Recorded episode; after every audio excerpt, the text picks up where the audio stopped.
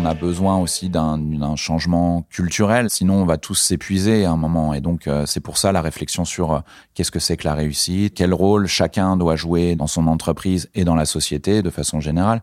Et donc, la question, c'est ça, c'est comment tu fais en sorte que des salariés et surtout des dirigeants aient envie de changer.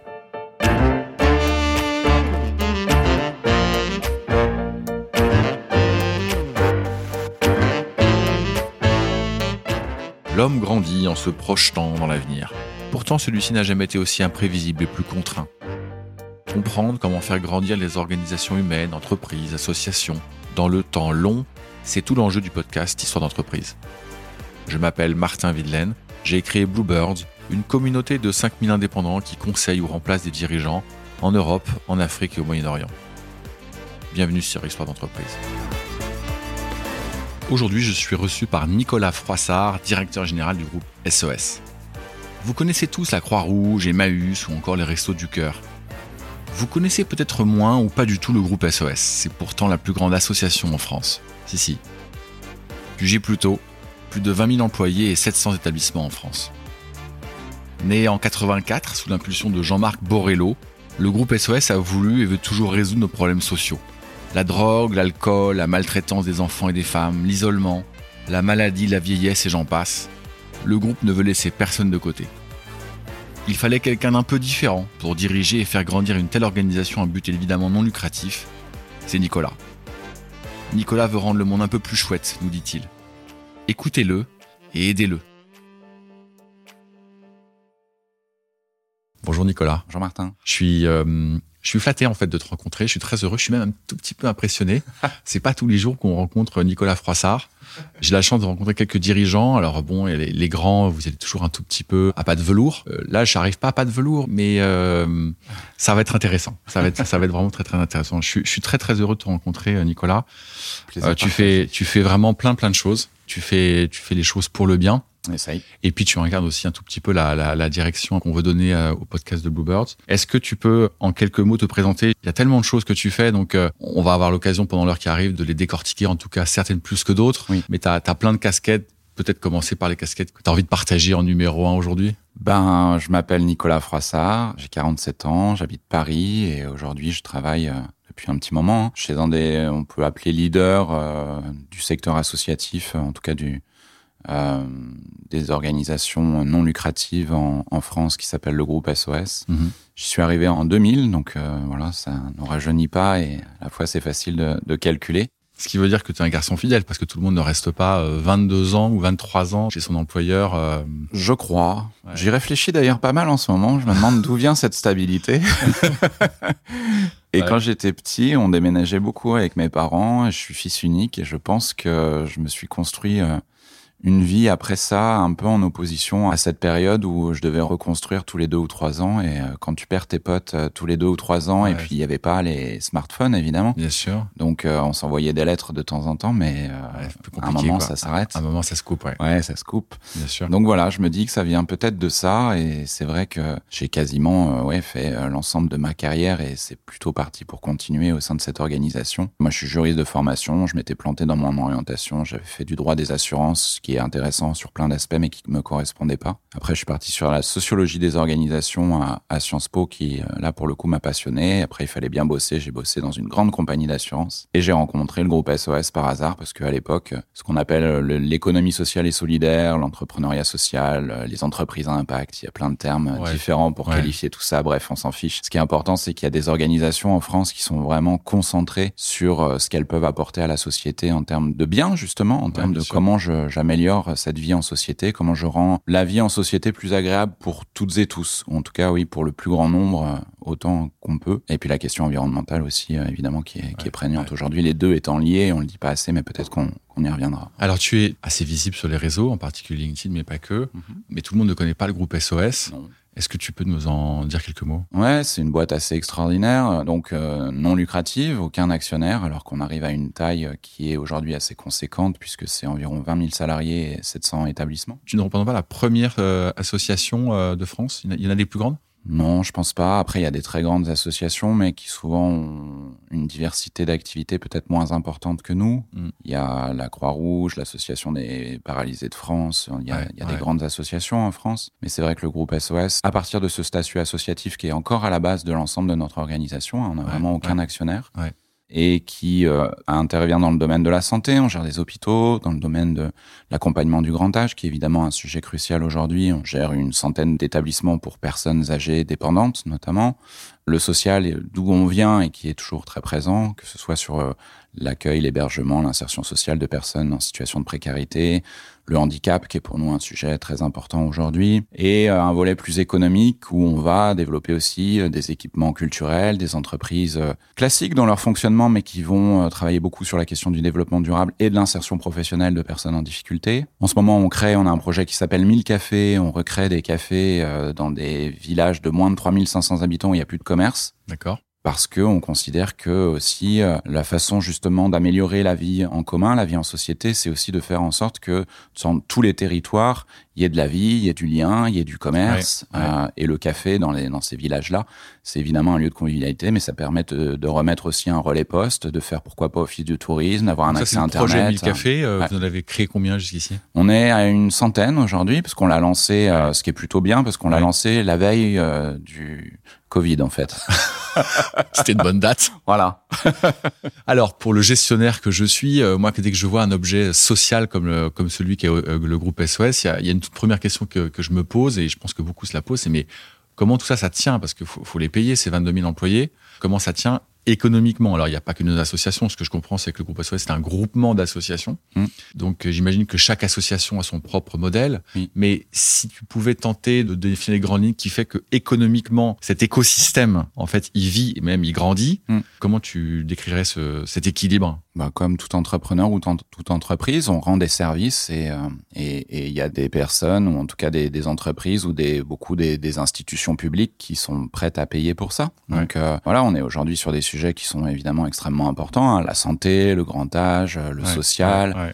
La transition écologique où on fait beaucoup de choses. Donc on est sur des sujets où il y a évidemment énormément de besoins et quand on le fait de façon efficace comme on essaye de le faire, parce que euh, au sein du secteur associatif, on a sûrement pris le virage de la professionnalisation beaucoup plus tôt que les autres, hein, parce que c'est vrai qu'encore aujourd'hui, mais il y a quelques années, c'était encore euh, pire. Tout le monde avait l'impression que ce secteur associatif euh, bricolait. euh, c'est que des bénévoles, enfin c'est des choses Ouais, qu'on ouais, entend, ouais, sûr, alors sûr, que alors que des organisations comme le groupe SOS prouvent que on peut euh, accueillir de très nombreux professionnels qui parfois quittent leur boulot où ils sont super bien payés, ils viennent gagner un peu moins chez nous, Mhm. euh, mais ils s'éclatent parce qu'il y a des projets à développer, parce qu'ils peuvent euh, exercer leurs compétences, euh, parce qu'on est extrêmement exigeant dans la façon de développer les projets et en plus ça a du sens. Voilà, c'est plutôt euh, une bonne façon Ouais, euh, d'attirer les talents. qu'est-ce qui a fait que, que tu as rejoint le groupe SOS D'abord, le groupe SOS, il, il est né quand? Il a été créé par Jean-Marc Borrello, euh, notamment en 1984. Ce sont des personnes qui considèrent que la France, euh, à l'époque, avait beaucoup de retard sur, euh, sur certaines questions, euh, notamment sociales. D'accord, Euh, L'accompagnement et le soin des usagers de drogue, par exemple. d'accord. Et puis dans les années 80, c'est très lié aux questions sanitaires aussi, puisqu'on va toucher malheureusement très vite la question du sida. Et donc euh, l'idée autour de Jean-Marc, euh, c'est euh, de comment on peut euh, justement créer des réponses qui sont euh, innovantes. Et donc la France avait beaucoup de retard, notamment c'est sur cette question du soin des, des toxicomanes. Ouais. Et le groupe naît finalement sur ces deux piliers qui sont toujours très importants pour nous, c'est-à-dire l'innovation sociale ou sociétale. Et donc euh, regarder vraiment le plus près possible du terrain, vraiment cerner le besoin, aller regarder aussi pourquoi pas à l'étranger ce qui se passe et qui fonctionne. Autant de- de- d'aspects qui sont toujours très importants pour nous. Et la rigueur de gestion, la capacité à mener des projets euh, ambitieux. Parce que euh, voilà, on considère que c'est pas parce qu'on travaille euh, dans l'intérêt général, bien au contraire, qu'il faut justement bricoler ou pas être de bons gestionnaires. Donc euh, je pense que ces deux aspects-là ont fait que le groupe a pu développer des projets très ambitieux ou reprendre des associations. Euh, c'est aussi arrivé beaucoup Ah qui se cassaient la figure parce que mal géré, justement, géré, problème ouais, de gouvernance. Ce qui me surprend, moi je suis pas du tout de ce monde-là, hein, Nicolas, je, je découvre. C'est pas grave. Moi, ce qui me surprend, c'est que je, je me fais l'image d'un pays euh, qu'est la France euh, extrêmement social, en tout cas dans ses gènes, dans son ADN. C'est peut-être une image faussée, mais c'est l'image que je me fais. Et par ailleurs, je me fais notre image, c'est que euh, on a un État et des collectivités qui sont quand même relativement puissantes, Mhm. avec un système qui est relativement distributif, et donc on, on pourrait penser de loin que l'État, la collectivité euh, s'occupe déjà beaucoup ou très bien d'un certain nombre de problèmes sociaux. Tu en as évoqué certains, mais il y en a plein d'autres. Et donc, ce qui, moi, me surprend un tout petit peu, c'est ce qui fait que des associations comme le groupe SOS puissent grandir, s'épanouir, j'allais dire. Et en fait, vous vous épanouissez pour régler des problèmes qui sont profonds, qui sont sociaux, et donc pour régler des problèmes. Mm. Comment tu expliques cette image, encore une fois, qui est peut-être fausse, et puis le fait qu'un groupe comme le tien s'épanouisse? Non, elle n'est pas fausse cette image-là. Je pense que la France effectivement fait beaucoup de choses sur la question sociale. Après, euh, j'ai l'impression que on pourrait faire euh, beaucoup plus et qu'effectivement, euh, dans ta question, il y a effectivement cette proposition qui serait de changer un peu de modèle. Et je pense que c'est ça qui est important. C'est-à-dire qu'aujourd'hui, un acteur comme le groupe SOS fait beaucoup de prévention, mais en fait encore plus de réparation. Aujourd'hui, les acteurs associatifs et tous les acteurs qui travaillent sur la question sociale de façon globale sont quand même beaucoup des acteurs de la réparation. Et on sait que réparer, c'est toujours plus compliqué que, que prévenir. Donc je pense qu'il y a un vrai changement de modèle à opérer pour que on soit tous collectivement et que chacun joue son rôle. Je pense que c'est ça qui est important. Parce que parfois, en France, il y a beaucoup d'aspects positifs, mais l'aspect peut-être plus négatif, c'est que pendant longtemps, c'est en train de changer. Mais pendant longtemps, les citoyens, les entreprises ont dit, mais ça, c'est le boulot de l'État. Ouais, je comprends. Tu vois? Ouais, Ça, c'est le boulot de l'État. Alors, le modèle anglo-saxon est différent. Là, c'est l'individu qui va qui va donner de l'argent. On a l'extrême inverse. Voilà. Et il faut falloir trouver un équilibre entre tout ça en faisant en sorte que que oui, chacun s'y mette et, euh, et comment on peut euh, le plus tôt possible travailler sur ces, ces questions de la prévention, comment euh, sur la santé, sur sur l'exclusion, enfin voilà, accompagner les gens le plus possible pour que il y ait le moins de, de ruptures possible dans notre société. J'essaie de résumer ta pensée. Tu dis deux choses. Tu dis un qu'il faut davantage travailler la prévention et deux que finalement faut arrêter de seulement compter sur l'État, les collectivités, mais aussi se remonter chacun chacun les, les manches. Moi, j'ai l'impression qu'en fait, euh, on est tous concernés et qu'effectivement, on devrait tous, à un moment donné, avoir ça effectivement comme objectif de, de s'investir pour le bien commun. Ouais. Et puis, euh, moi, c'est un de mes un de mes sujets, c'est de dire qu'on voit qu'il y a quand même beaucoup dans notre société une perte de sens quand même. Les gens parfois sont un peu paumés, savent pas trop ce qu'ils font là en fait. et tous les gens que je rencontre, moi, que ce soit au groupe SOS évidemment et ailleurs, c'est pas facile tous les jours, notamment euh, nos, nos, équipes qui travaillent sur le terrain. Elles se tapent des problématiques qui sont parfois extrêmement complexes, parfois avec des moyens qui sont pas suffisants. Ça fait partie de notre plaidoyer justement de réorienter quand même plus de moyens vers ces métiers de l'intérêt général. Mais c'est des gens qui vont bien, qui font plaisir à voir, qui ont le sourire, même si c'est pas facile tous les jours. Et parce que dans l'engagement, dans le fait de se sentir utile, il y a, oui, il y a du plaisir ou en tout cas du bien-être. Donc, euh, c'est pas sacrificiel. Hein. Moi, je considère pas que je me sacrifie ou en tout cas que les, toutes les personnes qui m'entourent et qui travaillent sur ces questions-là au quotidien se sacrifient. Elles, elles, elles se font aussi du bien quelque part. Justement, tu disais, euh, c'est un peu à chacun de travailler à, à construire ce monde de demain qu'on cherche tous. La quête du sens, c'est un des volets euh, de la révolution du travail en cours. Ça a été théorisé. Tu peux citer une ou deux initiatives que tu as lancées ou que d'autres personnes au sein du groupe SOS ont lancées? Notamment, tu voulais me parler de, de par mille, mais il y a peut-être d'autres choses que tu voudrais évoquer. Oui, c'est une association qui nous a rejoint il y a plusieurs années et j'ai décidé de la rejoindre en tant que parrain puisque c'est une association qui euh, propose à, à des personnes comme toi et moi, donc euh, qui vont euh, qui vont bien, qui sont intégrées dans la société et qui peuvent peut-être parfois en faire un peu plus, de dégager un peu de temps plusieurs heures par mois pour accompagner. Alors il y a deux types de parrainage. Ça peut être un, un enfant, un jeune enfant euh, français ou euh, un mineur non accompagné, donc un jeune réfugié, mmh. qui là va plutôt être euh, adolescent ou jeune adulte. Moi, c'est plutôt vers cette possibilité-là que je me suis orienté. Donc depuis quatre ou cinq ans, je parraine Lamine, Lamine ouais, ouais, qui vient ouais. d'Afrique, qui a traversé une partie du continent africain parce qu'il tu, considérait... tu, tu veux nous raconter un peu son histoire si tu peux? Dans les grandes lignes, parce qu'après c'est des choses qui peuvent être effectivement sûr, très très personnelles, mais en tout cas, il, il, considère à un moment donné euh, que c'est une question quasiment de survie de quitter son pays et, euh, et de traverser euh, l'Afrique pour pour arriver en Europe. D'accord. Et donc un parcours migratoire. Il faudrait sans doute que nos médias en parlent un peu plus aussi pour que les, les citoyens français notamment comprennent davantage qui sont ces, ces personnes qui à un moment donné décident de tout quitter pour pour prendre un risque qui est, ouais. qui est qui est énorme. Hein. Ouais. Il a il a perdu des, des, des, personnes proches dans cette dans cette aventure parce que parce que c'est c'est beaucoup de risques, parce que c'est beaucoup de, de misère. Il faut traverser des contrées comme comme la Libye en ce moment où c'est euh, évidemment très très difficile pour les migrants. Et, et c'est pour ça le, le, le, le message, il est aussi de dire que des personnes qui ont réussi ça, elles ont des qualités qui sont extraordinaires. Mmh. Elles ont des qualités qui sont extraordinaires. Donc il y a un côté effectivement humaniste qu'il serait bien de de, de pas perdre et, et de pas oublier que voilà euh, un être humain doit à un moment donné euh, pouvoir être considéré en tant qu'être humain. Et en plus, euh, moi, je trouve que aller jusqu'au bout de cette réflexion-là, c'est aussi voir ces personnes-là comme des personnes qui ont des compétences, qui ont des passions. Enfin, et, et quand on voit euh, le, le, sujet sous cet angle-là, on, on, voit moins le problème et on a plus envie d'accueillir ces personnes-là et de leur permettre euh, de trouver leur place. Et, et Lamine, aujourd'hui, il est menuisier, il a fait sa formation. Aujourd'hui, il travaille dans une entreprise. Il est arrivé quand en France? Il est arrivé il y a cinq ans. Il y a cinq, il y a cinq ans. ans. Ouais. Et, et toi, tu l'accompagnes depuis quand?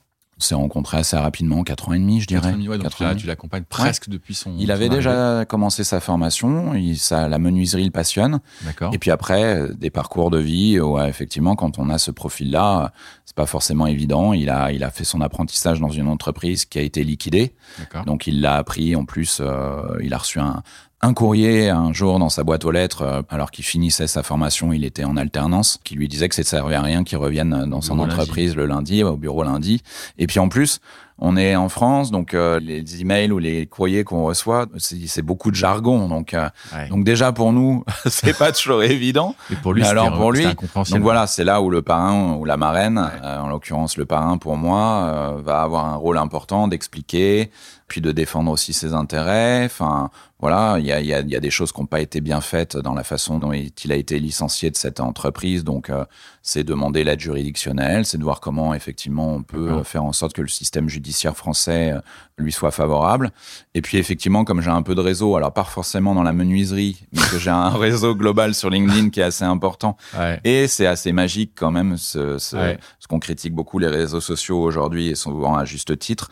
Mais en tout cas, pour ce qui concerne LinkedIn, on voit que ça peut avoir un vrai impact. Et j'ai mis un message un jour pour dire, bah voilà, la mine, voilà qui est la mine, voilà ce que je fais pour lui et voilà ce que j'aimerais que vous fassiez ouais. pour lui parce ouais. qu'il cherche un boulot. Ouais. Et on a fini par avoir un, un menuisier qui m'a contacté en me disant, bah je veux bien voir le, le, le CV de, de la mine et pourquoi pas le rencontrer. Et c'est cet entrepreneur qui l'a recruté par la suite. Bon, tout le monde n'a pas comme parrain Nicolas Froissart, donc je pense que la mine, dans son malheur, a une, une petite chance. Qu'est-ce que tu as fait pour l'accompagner pendant ces années, pour rendre les choses un peu concrètes? Eh ben, j'ai surtout essayé de faire en, sorte qu'il passe des bons moments, hein, parce que je considère que c'est ça aussi qui est important, c'est euh, de pas toujours penser non plus qu'on va apporter des choses extraordinaires aux gens. Je pense qu'il faut avoir cette humilité-là, mais parfois simplement avec des personnes qui ont eu des parcours compliqués, simplement être à l'écoute, passer du temps. Euh, visiter Paris, aller voir un musée. Vous avez, vous avez fait des visites de musées, voilà. vous êtes baladé. Exactement, on allait voir des matchs de foot aussi quand même, parce qu'il adore ça. okay. Mais passer des bons moments ensemble et puis simplement discuter. Et puis quand il a une question, parce que c'est pas forcément évident, évidemment, quand mmh. on découvre un, mmh. un, nouveau pays, une nouvelle culture, de s'y insérer complètement. Et donc euh, voilà, je suis là aussi pour répondre à toutes ces, à toutes ces questions. Alors là, c'est le cœur qui parle. Sur les volets purement administratifs, comment Lamine a réussi à trouver un job? Il était sans papier. Je veux pas non plus avoir un discours purement naïf en disant bah c'est super, Lamine est arrivé, tu l'as aidé et puis on a quelqu'un qui qui sur le territoire non, et qui ce que tu disais, il y a quand ouais. même plein de choses formidables en France, c'est-à-dire que quand un ce qu'on appelle un mineur non accompagné euh, arrive, donc un jeune qui a moins de 18 ans, euh, ben la France euh, est engagée sur le fait de, de le garder sur son territoire et de l'accompagner. Donc ce qui a été fait pour la mine. Euh, après, euh, ça se fait pas par, comme par magie. Hein. C'est là où on peut sans doute tous collectivement être meilleurs. C'est-à-dire que il a quand même erré pendant plusieurs jours, voire plusieurs semaines. Enfin, ouais. et puis il a fini par, euh, comme souvent, tomber sur une personne qui l'a orienté vers euh, la bonne association. La bonne association et, oui. et, au fur et à mesure, il a commencé à être accompagné. On lui a permis d'avoir un petit logement. On lui a permis de réfléchir à sa formation. Il a fait sa formation. Et puis après, effectivement, c'est utile d'avoir un un parrain comme moi pour euh, faire le lien avec euh, cette association qui l'accompagnait, la préfecture, effectivement, puisqu'il faut aussi ouais, régulariser ouais. Euh, les papiers. Quand on a la chance, justement, comme la mine, à un moment d'être accompagné par plusieurs personnes ou plusieurs associations qui connaissent ces sujets-là et d'avoir envie euh, de, de, de, faire sa place, de trouver sa place euh, ouais, en France, parce qu'il est exemplaire au niveau de l'attitude et que et voilà, il a trouvé cette formation et puis qu'on a besoin de ces métiers-là en plus, donc ça tombe bien. On a besoin d'avoir des menuisiers, par exemple, et plein d'autres métiers aujourd'hui. Il y a plein de métiers où on n'arrive pas à, à recruter. Mm. Donc il me semble qu'on devrait sortir de ce discours très défensif. Mm mais c'est un peu la société dans laquelle on vit. On monte un peu les gens les uns contre les autres, et notamment les plus précaires d'entre eux. alors que, alors que le problème, il est plus, à mon avis, sur une répartition globale de la richesse et de faire en sorte qu'on puisse, oui, accueillir dignement ces personnes, d'autant plus qu'effectivement, il y a beaucoup de métiers en tension aujourd'hui, on le voit bien, Ouais. et que d'avoir des, des, des personnes qui, euh, qui ont envie de se, se- de- de- d'occuper ces métiers-là et puis qui apportent aussi euh, une autre culture, je trouve que c'est intéressant le, Il y a, mélange. il y a- il y a combien de, de, de parrainés, de parrains aujourd'hui? C'est plusieurs milliers aujourd'hui, j'ai plus le chiffre en tête, mais Ouais. c'est une association qui se développe beaucoup. D'accord. C'est un sujet que le mentorat le parrainage qui est beaucoup évoqué. L'État commence à faire beaucoup de choses aussi pour accompagner ça. Donc oui, oui, c'est un sujet qui est en plein développement. Et moi, il me semble que sur tout sujet, mais finalement, on peut passer par une association, mais on peut aussi le faire, euh, le faire soi-même. Et je pense qu'il y a plein de personnes au- aujourd'hui en France qui donnent un coup de main à un gamin parce que c'est le fils ou la fille de, de- des voisins et que les Mhm. voisins ils sont un peu en difficulté et que donc et qu'on aime bien cette famille là et que donc on va enfin voilà je- évidemment le secteur associatif est très utile et que moi Mhm. je, je, je plaide beaucoup là-dessus et qu'il y a de plus en plus d'initiatives aussi on a créé une plateforme qui s'appelle Active et qui euh, développe des plateformes sur les territoires dans les villes pour que euh, des gens qui ont envie de s'engager bénévolement euh, rencontrent des associations, d'abord virtuellement, parce que c'est vrai que l'Internet a cette facilité de, de créer des, des liens, des rencontres, euh, le fameux matching euh, Ouais, entre, entre des personnes. Actif, tu dis? Ouais, active avec un H. H- euh, Voilà, comme. Ouais, ouais. Ok, point Et- .fr. Ouais, point .fr. Et après, euh, voilà, et on gère des, des plateformes avec d'autres marques. C'est je m'engage point Paris euh, à Paris euh, et voilà d'autres noms comme ça à Lille, Dunkerque, Bordeaux, plein de villes comme ça. Parce qu'on se dit aussi qu'il faut faciliter la façon dont les gens peuvent s'engager. Je pense qu'il y a plein de gens aujourd'hui qui veulent faire des choses. Est-ce que tu as l'impression, toi qui es au cœur de cet engagement de tous, qu'il y a des personnes qui voudraient s'engager, mais finalement, ils savent pas trop comment s'y prendre, ils savent pas quelle porte aller frapper Bah, c'est pour ça qu'on a créé ces outils-là. Et, euh, Ouais. et effectivement, c'est tellement vaste aujourd'hui qu'il y a besoin d'avoir des, des, des outils quand on veut s'engager euh, bénévolement ou quand on veut s'engager professionnellement aussi. D'ailleurs, il y a plein de gens qui veulent au- aujourd'hui réorienter leur carrière. On, on va forcément, quand dans ces cas-là, tâtonner un peu. Je pense qu'il faut passer beaucoup par des rencontres. Mais aujourd'hui, il se passe tellement de choses. Il y a tellement d'associations et d'entrepreneurs, d'entreprises qui sont en train de faire leur mutation, de basculer euh, ou de créer des nouveaux projets qui sont plus respectueux de notre société, de la solidarité, de l'environnement, qu'on peut, je pense, trouver, trouver sa voie. Alors, tu évoques un sujet que je voulais évidemment aborder, ce qui est, qui est, euh, je sais pas comment appeler ça. euh, On parlait du sens du travail pour euh, pour les personnes physiques, mais moi personnellement, je crois énormément que c'est pas seulement les personnes, mais c'est les sociétés elles-mêmes qui euh, qui de plus en plus cherchent leur propre sens. Oui. Alors avant, c'était un peu le, la tagline de la société, que sais-je, tu vois. Mais euh, moi, je ressens, en tout cas chez nos clients, chez les gens avec qui je parle, que ils ont envie de contribuer à, à quelque chose d'un d'un peu plus grand qu'eux. Et en même temps, j'ai l'impression qu'ils se cherchent. Hmm. Tu trouves pas? Ouais, si, si. Bah parce que c'est pas, c'est pas, c'est pas évident. Ouais. Euh, et qu'il y a, qu'il y a quand même ce changement de modèle euh, et changer de modèle, c'est loin d'être d'être simple. Quoi. Donc euh, c'est un changement de modèle global et ça passe évidemment par les individus. Donc euh, moi, ce que je porte beaucoup, c'est effectivement d'essayer de, de changer un peu la perception de de la réussite dans notre pays et ailleurs. Qu'est-ce que ça veut dire que de, de réussir? Alors ça veut dire quoi pour toi réussir? Il faut pas passer d'un extrême à l'autre non plus et que c'est toujours important, l'être humain est fait comme ça, d'avoir euh, pourquoi pas des responsabilités, de gagner de l'argent, enfin en tout cas pour une catégorie de la population qui a beaucoup été euh, là-dedans, je pense qu'il faut pas forcément renier complètement ça. Mais euh, on voit bien qu'à un moment donné, enfin tous les entrepreneurs qui ont beaucoup gagné d'argent, Bill Gates et d'autres, à un moment donné, on voit bien qu'ils touchent le, le bout du système et au bout du système et que et qu'à un moment donné, ils décident de mettre une énorme partie de leur fortune, par exemple Bill Gates, euh, sur euh, la question d'accès à la santé, notamment Mhm. en, en Afrique. Donc ça prouve que l'être humain, il a besoin, oui, encore une fois, de se sentir, euh, de se sentir utile. Est-ce qu'il n'y a pas une question d'âge en fait? Là où tu as raison, c'est que quand tu arrives au bout d'un chemin, tu dis ok, j'ai tout fait, j'ai tout prouvé, j'ai tout réussi. euh, bon bah what's next? Ouais. Bah le what's il next, si je vais peut-être un truc. Ouais, le, what- le, le truc qui me manque, bah, c'était peut-être faire du bien à la planète voilà. dans son ensemble. Mais je me demande aussi s'il n'y a pas une question d'âge, c'est-à-dire que c'est plus facile d'avoir cette réflexion à 50 ans. Bah, tu as, moins de jours devant toi que derrière toi, Oui, et que tu as déjà peut-être gagné de l'argent. et que tu rien, euh, t'as plus les enfants à charge, euh, t'as tout payé entre guillemets. euh. Il y a beaucoup de parents qui nous écoutent, et ces parents ils disent ok, c'est vachement bien tout ça. Bon, d'abord un, je suis pas Bill Gates, euh, il y en a quand même pas beaucoup comme lui, et puis tout ça c'est bien beau, mais mais il faut quand même que que j'assume d'abord pour la génération qui me suit. Bien sûr.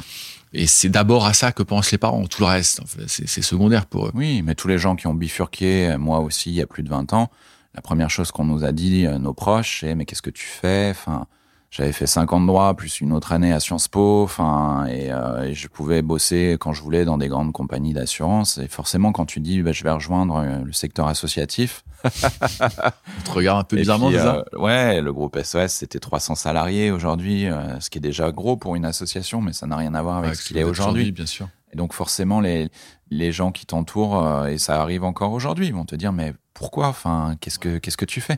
Après, il faut un mais, équilibre. Mais, ouais, mais ça, là, tu parles du regard qu'on qu'on jette sur toi. Oui. Pour le coup, ce regard, il a complètement changé toi spécifiquement, mais oui. mettons, mettons de côté Nicolas Froissart. Oui, Moi, oui. je pense, je pense à, à, tout un chacun qui se dit ouais, mais bon, tout ça c'est bien, mais euh, j'aimerais bien être un peu comme Bill Gates, mais il faut quand même qu'à la fin du mois, euh, je nous, mets l'école. Nous, ce qu'on dit, c'est que les, les, personnes qui bifurquent, il faut qu'elles gagnent correctement leur vie. Donc c'est là aussi où Ouais. il y a un, changement de modèle à opérer. Mm. Aujourd'hui, c'est vrai que peut-être de façon un peu caricaturale, mais c'est vrai que j'ai entendu dire, et franchement, c'est loin d'être faux, que plus tu es utile socialement aujourd'hui, moins tu es payé. Et oui, il y a, c'est a, ton sentiment? Bah, il y a, il y a une part de vrai, Ouais, une part de ouais, vrai.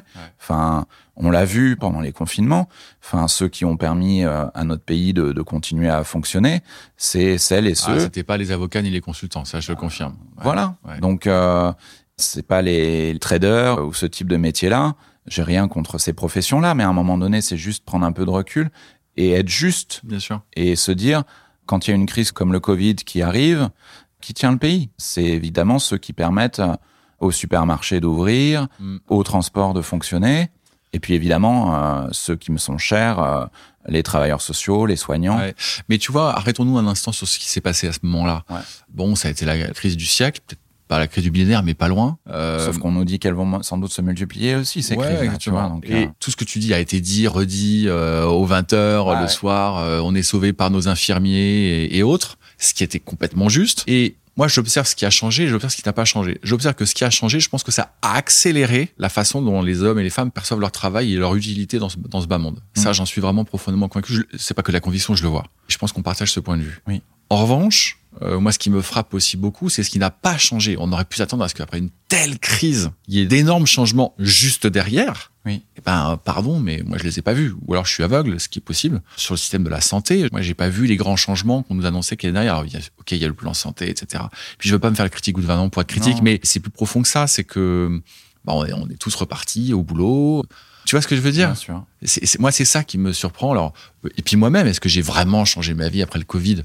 Ouais, ok, je suis un peu plus à la maison, je vois un peu plus les enfants, euh, je suis un peu plus cool avec mon équipe sur le thème. Bah, travailler d'où vous voulez, ça m'est un peu égal. euh, Je leur fais confiance et puis j'ai pas une méga structure à faire fonctionner Ouais. aussi. Je pense que ça aide beaucoup. Mais ça a été ça en fait, mes vrais changements à moi, très personnels. Mais socialement, au-delà du fait que les uns et les autres veulent euh, donner un peu plus de sens à ce qu'ils font, Je pense qu'on est dans une société aujourd'hui qui va très très vite. hein. Il y a qu'à voir la façon dont on fonctionne tous, et en plus avec euh, ces smartphones qui nous inondent d'informations en permanence. Et je pense qu'il, je me demande s'il faudrait pas juste qu'on prenne le temps, parce que le Covid, c'était ça aussi quelque part. C'était un moment donné où Ouais. tout s'arrête et où aussi on pouvait euh, échanger avec nos proches. De toute façon, on n'avait pas le choix, on était enfermés avec eux.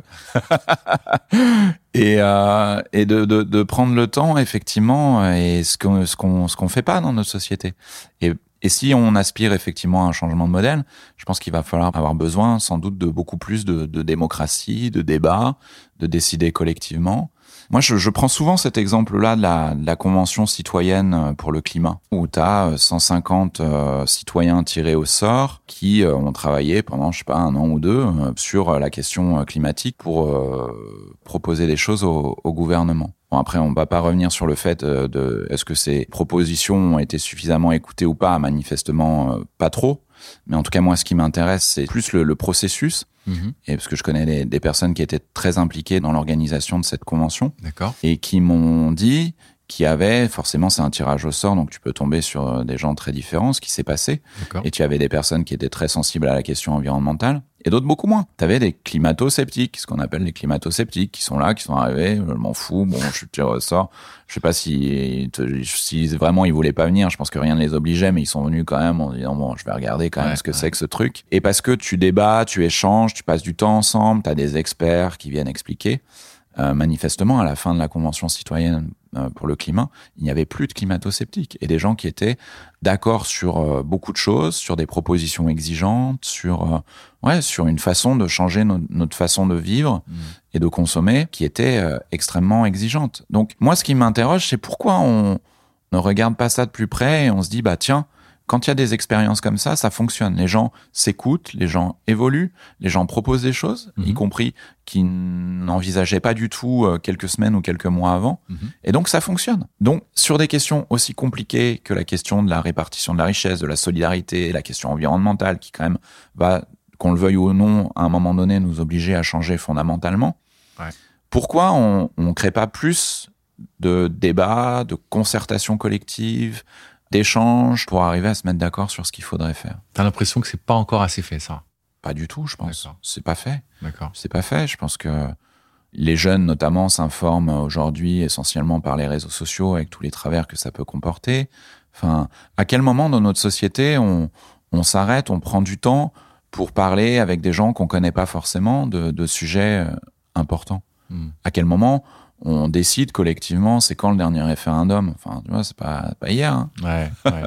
ouais, mais le référendum, ça a vocation après à se, à se décliner dans, dans les lois. Et moi, ce qui me frappe en t'écoutant, euh, tu parlais de la Convention citoyenne sur le climat, tu as dit, un, il y a le processus qui m'intéressait, et, Ouais. et puis tu dis que un des, des outputs de cette convention, c'est que des, les membres mêmes de cette convention ont changé pendant le processus. Oui, c'est ça, qui est dis. intéressant et qui est presque le plus imp- int- Voilà, intéressant, je Et trouve. puis moi, ce qui m'avait frappé, euh, mais que tu as déjà dit, c'est qu'à l'issue de cette convention, bon, bah, le gouvernement, il est pris dans tous les intérêts contradictoires, et puis parfois, il peut pas tout faire, et puis donc, du coup, il a pas tout fait, voire peut-être, j'ai- je- j'ai j'ai plus le détail en tête. En tout cas, ce qui est sûr, c'est qu'il a pas pu tout, tout prendre. Et donc, ça a créé énormément de frustration. Oui.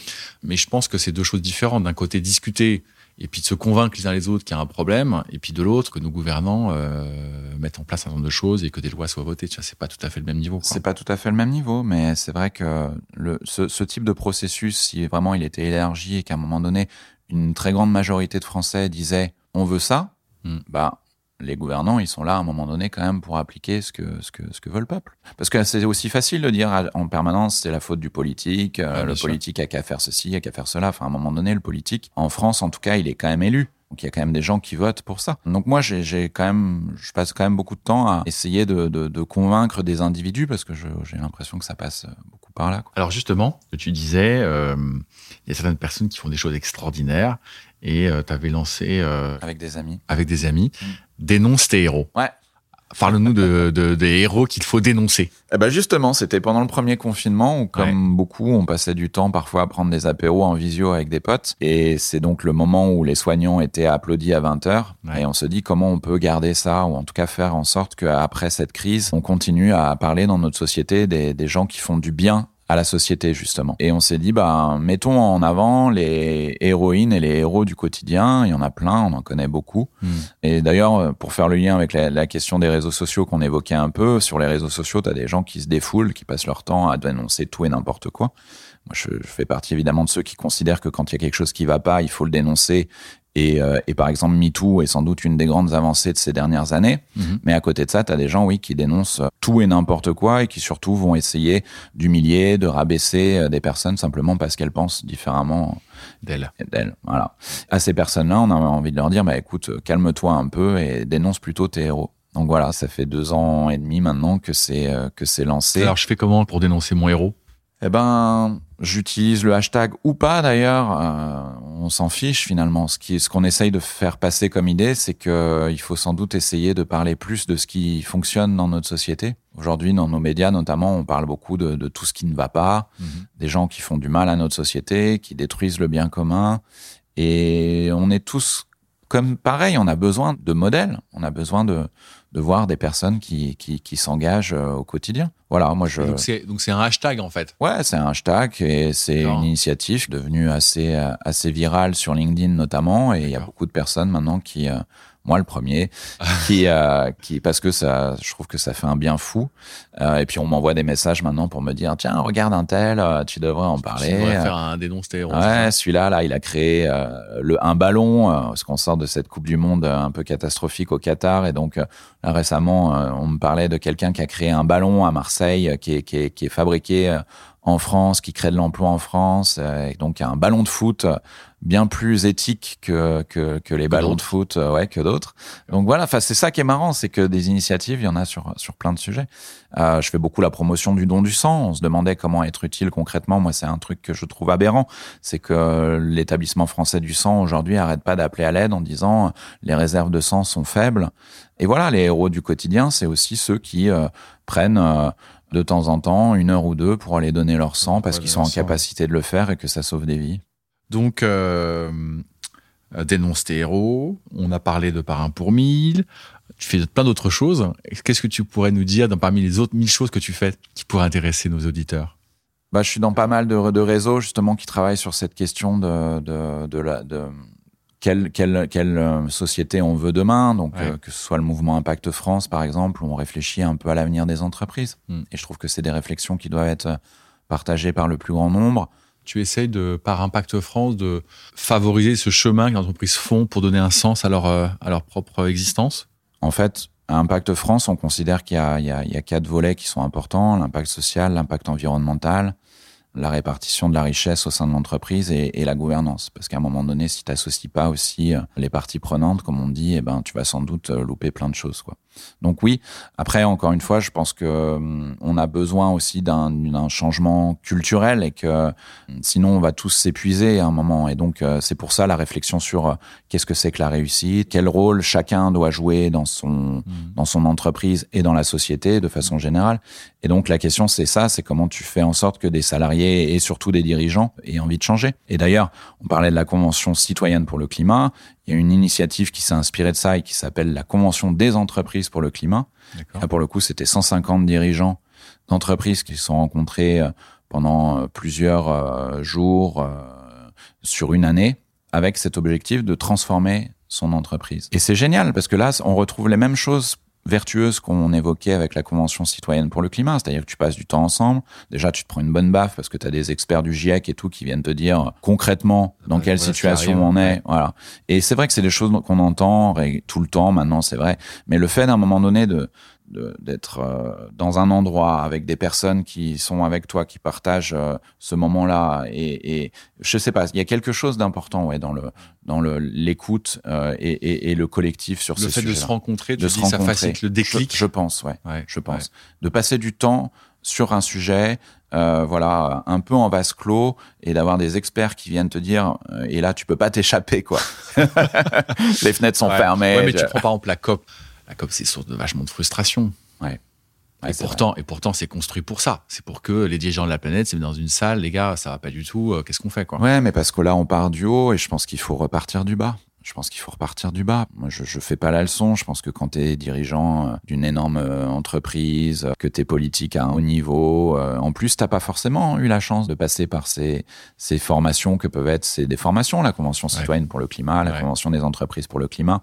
Euh, voilà, quand tu as des experts du, du, GIEC qui viennent pendant des heures mmh. t'expliquer que tu fais la fresque du climat, que tu, enfin, voilà, on a aussi, je pense, des dirigeants d'entreprise, des dirigeants politiques qui n'ont pas forcément euh, fait ces parcours-là, ouais. et qu'à un moment, ça demande de passer du temps, de prendre de l'information en pleine tronche, de pouvoir y réagir. Enfin, et parce que on en revient à la vitesse dans laquelle on est. Je pense que et notamment effectivement ces, personnes-là sont dans un rythme euh, qui fait qu'elles ont peut-être pas pris le temps de, bien comprendre ce qui se passe et ce qui est très complexe en plus. Ouais.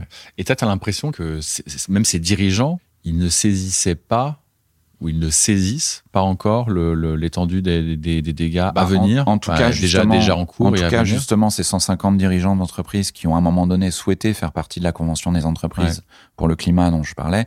Donc, c'est des gens, effectivement, s'ils arrivent là, ça arrive peut-être pas complètement par hasard. C'est des personnes qui ont une sensibilité, Bien sûr. mais qui parfois étaient très loin quand même de des, des enjeux, de la réalité des enjeux. Mm. Euh, moi, je me rappelle notamment d'une personne, d'un dirigeant qui qui m'expliquait que son entreprise euh, travaillait sur l'importation de fruits exotiques mmh.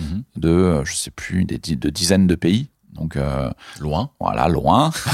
on voit à peu près loin. comment arrivaient les fruits. Ouais, on imagine. En plus, okay. euh, sous, sous, sous vide, enfin avec du plastique. Euh, et donc dans le froid. Voilà. Et donc euh, et donc tout arrive. On les transforme ici et on les renvoie, parfois loin aussi, et euh, emballés, empaquetés. Dans le froid, etc. Ouais. Et ouais. et voilà. Et il me disait bon, ça va être compliqué, mais on va on va trouver des solutions. On va trouver des solutions. Et peut-être que cette boîte, elle va disparaître. Je pense qu'à un moment donné, il faut qu'on ait aussi tous le courage de dire, il y a peut-être des métiers et des entreprises qui vont disparaître, mais comment tu fais pour les accompagner le plus tôt possible? Ouais. Et puis ces sociétés se feront pas à Rakiri. Soit elles mourront parce que le contexte fait que le prix de l'énergie explose ou qu'on Ouais. interdit le transport de fruits de, plus- de plus de 2000 km, que sais-je. Euh, donc là, on retombe dans, les, dans tout ce qui va être réglementation de législation. Mm. Ou alors, c'est le marché qui va faire que de toute façon, les prix seront tels que de toute façon, tu pourras plus faire voler une banane ou une ananas. Il y a des entreprises qui vont forcément disparaître, il y en a d'autres qui peuvent être accompagnées, et donc, et plus elles seront conscientes de ces enjeux-là, plus elles travailleront sur euh, la régénération de leur modèle, et, et- et mieux elles s'en sortiront. Donc, Comment le groupe, il accompagne, comment, comment SOS accompagne ce type d'enjeu aujourd'hui? Alors nous, on est, euh, on est une entreprise associative, certes, mais on est une entreprise, donc avec des salariés, avec des bâtiments. Donc depuis longtemps, nous, on réfléchit sur ces sujets-là. Nous, c'est c'est pas très compliqué. hein. Notre impact environnemental, il est sur les transports. On a des 20 000 salariés. Sur les bâtiments, on a euh, 750 établissements. Et sur l'alimentation, puisqu'on sert beaucoup de repas. Donc euh, nous, on essaye de pousser le curseur le, plus loin possible, sur l'ensemble de ces enjeux-là. euh, pour votre Pour notre propre impact. bien sûr.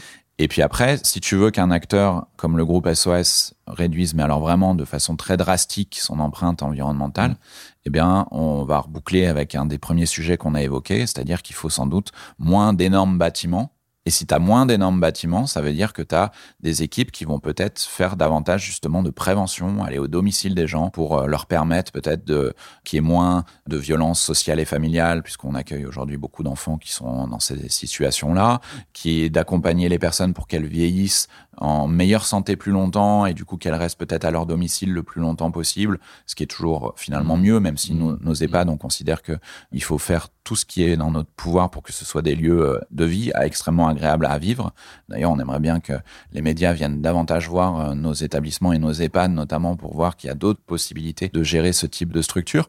Mais néanmoins, voilà, c'est pas forcément euh, une mauvaise chose de se dire qu'il faut que les personnes vivent en bonne santé le plus longtemps possible. La prévention, ouais, c'est ça qui fait. Le tabac, c'est un très bon exemple. Le tabac, tabac et alcool. J'ai été fumeur, il m'arrive encore régulièrement de, de boire des coups. Donc là non plus, pas tout n'est pas blanc, Ouais. tout n'est pas noir. Et on sait sur la question des toxicomanies, que- des, des addictions, que c'est extrêmement compliqué. Mais tabac plus euh, alcool, c'est 120 000, euh, 120 000 morts par an. C'est un, un Covid euh, première année ou deux premières années par an. Donc euh, c'est énorme, c'est énorme. Et c'est évidemment euh, des gens qui euh, finissent par tomber malades. C'est un impact environnemental puisque les, les mégots de tabac, c'est terrible. Moi, c'est ça mon truc, c'est de se dire comment sur des sujets comme ça, on a quand même 120 000 morts par an, on a un impact environnemental du tabac et sur la santé évidemment qui est catastrophique. Mmh. Comment comment ce sujet-là est pas plus présent? Comment on n'accompagne pas les gens, notamment dès le plus jeune âge, pour essayer de faire en sorte qu'ils qu'ils tombent pas là-dedans? Mais est-ce que c'est pas, pardon, j'ai fait la philosophie de balle, mais est-ce que c'est pas un peu humain? C'est-à-dire que tu vois, l'alcool c'est un peu différent. L'alcool c'est tellement ancré dans notre culture. Mais, mais tu prends le tabac, quand même, on nous a mis dans le crâne depuis, euh, depuis 20 ans que c'était quand même ultra nocif. Et je pense qu'aujourd'hui, quand, Ouais, quand, tu, quand tu te mets à, je, je, je pense à nos enfants. d'avant, on nous a dit que c'était ultra cool. Donc tu vois, Ah il y non, a mais aussi, bien, il bien. faut Non, revenir non, mais sur un mais truc. je trouve que le tabac, c'est un bon exemple. Parce que moi, je vois, mais, mais, mais j'ai- trois adolescents, enfin, ils sont, ça devient des adultes maintenant. Et eux, la- le, le tabac, c'est vraiment le truc euh, à bannir absolument, quoi. Tu vois, ils reviennent des États-Unis, là, euh, ils fument tous dans la rue du hash, mais donc, euh, t'es- t'es- t'as 15 ans, tu fumes du hash, alors ça, c'est normal. En revanche, quand tu sors ta cigarette à Los Angeles, là, t'es t'es le diable. Ouais. Non, ça fait, ça fait un peu peur. Pourquoi j'ai dit tout ça C'est que fumer, on nous a vraiment expliqué que c'était vraiment mauvais pour la santé, et Mm. pourtant, t'as encore plein de gens qui fument. T'as plein de gens qui fument. Et, et, et j'avais envie de te dire, ils vont continuer. Enfin, tu vois, euh, quand tu leur dis tous les jours arrêtez de fumer que le mec continue, et qu'il a commencé, parce qu'avant de, avant de continuer, il a commencé, et même euh, encore aujourd'hui. Bon, j'ai envie de te dire, c'est qu'est-ce qu'on peut y faire, quoi? Ben, je crois beaucoup au parrainage. Enfin, tu vois, je, d'ailleurs, je vais peut-être le faire cette année, là, de tester un peu, parce que nous, on a, on fait beaucoup de choses sur les addictions. Effectivement, c'est extrêmement complexe. C'est des parcours individuels. Il faut prendre le temps, être accompagné. Euh, euh, le mieux, c'est quand même de pas tomber dedans. Donc, c'est pour ça aussi que moi, je trouve que c'est vrai qu'on on dit beaucoup que le tabac est nocif depuis très longtemps, mais quel travail est fait en direction des jeunes? Est-ce y a, est-ce que Mm. ces sujets-là sont évoqués à l'école? Non, quasiment pas. Non, c'est les parents et puis les médias, quand même, pour le coup. On a été un peu critiques sur les médias aujourd'hui, oui, mais, mais, oui, mais les médias, est-ce qu'ils qu'ils touchent les jeunes, les médias traditionnels aujourd'hui? Est-ce qu'il y a un travail qui est fait avec les influenceurs là-dessus? Enfin, Hmm. Il faut réinventer aussi euh, la façon de faire de la prévention euh, aujourd'hui. Mais c'est extrêmement complexe. Mais là aussi, je crois à la responsabilité et au rôle hein, de chacun. Ouais. Et, euh, et je vais essayer cette année, euh, d- parce qu'est-ce que que moi je suis ancien Ouais. fumeur, bah, d'accompagner des gens qui ont envie simplement. Je pense que parfois le déclic se fait aussi. Je crois beaucoup au pair à pair, Euh, c'est-à-dire. euh, bah oui, je suis comme toi. euh, J'étais fumeur, j'ai arrêté, on en discute. Enfin, j'ai mis un post justement sur LinkedIn il n'y a pas très longtemps où j'ai expliqué quelle catégorie de fumeur j'étais, plutôt un fumeur social, et pourquoi j'ai arrêté. Et, c'est marrant, il y a deux jours, quelqu'un m'a dit bah j'ai lu ton post et ça m'a fait un déclic et du coup je me suis dit bah moi aussi je suis fumeuse sociale. Je vois pas à quoi ça sert. euh, ça fait longtemps que je veux arrêter et elle a arrêté avec ça. Ju- Juste euh, en, en Ouais, te lisant. bon, c'est pas que ça, Ça mûrissait depuis longtemps. ouais, Mais tu vois, en parler en- entre nous, justement, je pense que les gens parfois en ont ras-le-bol du descendant, quoi, de l'information qui Ouais. vient, le politique qui te dit faut faire ceci, les médias qui te disent faut faire cela. Et voilà, et je pense on a besoin de plus de d'horizontalité, de parler entre, ouais, de pair à pair, de citoyen à citoyen, Ouais. d'individu à Mais individu. j'ai l'impression que c'est exactement c'est ce que je ressens beaucoup beaucoup chez toi en t'écoutant. C'est que tu crois beaucoup euh, à l'homme individuel, enfin individuel, c'est pas le bon terme, j'aime pas le mot parce qu'il a un côté négatif, Ouais, mais euh, à l'homme tout court, on va dire, oui, au citoyen. au citoyen. Mm. Ouais. Toi, tu penses beaucoup que les choses peuvent changer par la base. J'ai l'impression, j'ai l'impression, parce que encore une fois, je pense que les, les gens en ont ras-le-bol qu'on vienne leur dire euh, ce qu'il faut faire, ce qu'il faut pas faire.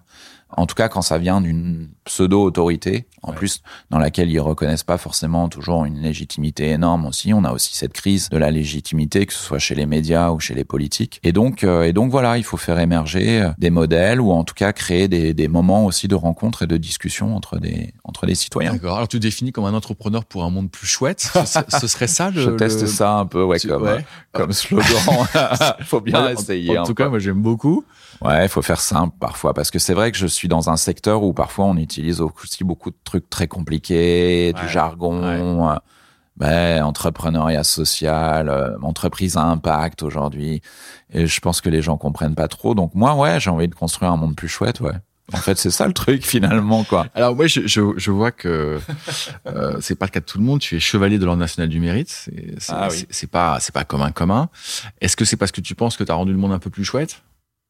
J'en sais rien. T'en sais rien. Je pense qu'aujourd'hui, c'est des choses qui, euh, malheureusement, euh, euh, dépendent un peu de, de, de, de rencontres, de, ta visibilité à un moment donné.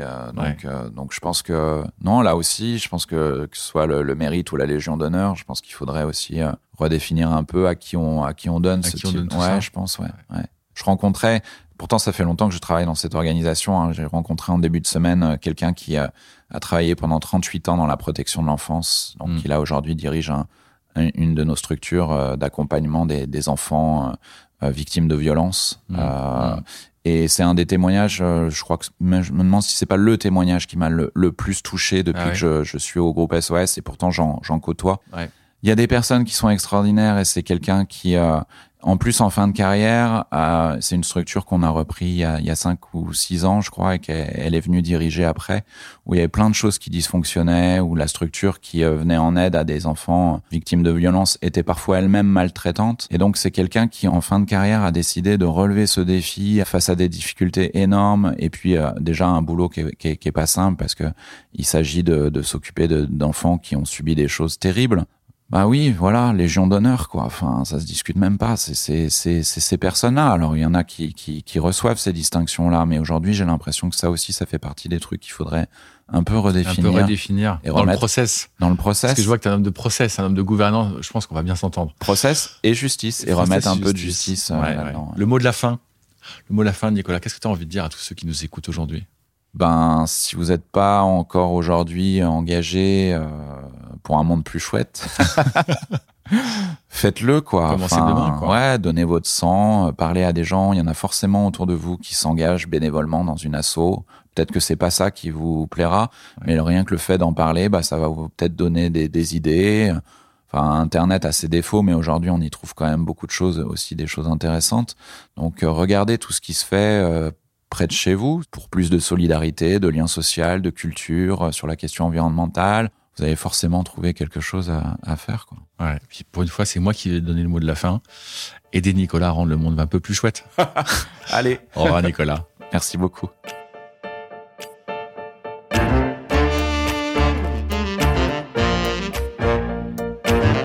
Et voilà, je vous avais prévenu, ça fait du bien d'écouter Nicolas. Vous l'aurez compris, Nicolas croit davantage à l'action de chacun qu'à l'action qui vient du haut. Le monde sera plus chouette si nous nous y mettons tous. Sentez-vous comme le monde change? Sentez-vous à quel point il devient plus difficile, plus complexe, plus incertain, plus rapide? Sentez-vous à quel point tout un chacun commence à se demander à quoi ça sert tout cela? Nicolas l'a compris plus tôt que la plupart d'entre nous. Il en a fait un métier, c'est ce qui donne sens à sa vie. Vous ne serez pas le prochain président de la République ou le prochain directeur général de la société qui vous emploie, mais vous pouvez peut-être être le changement de la personne qui est juste à côté de vous. Souriez-lui, il ne vous en coûtera rien du tout. Et si vous voulez faire un peu plus pour faire de ce monde un monde meilleur, rapprochez-vous du groupe SOS. Il y aura toujours chez eux une association qui fera vibrer chez vous une corde sensible. Et si cette interview vous a plu, parlez-en autour de vous. N'hésitez pas à m'écrire sur LinkedIn, me faire part de vos suggestions, me proposer un autre invité à rencontrer. Et puis comme toujours, likez, abonnez-vous et parlez notre podcast à votre entourage s'il vous plaît. Toutes les histoires d'entreprise sont également disponibles sur le site de bluebirds.partners, site de la communauté d'indépendants que j'anime et qui conseille ou remplace des dirigeants.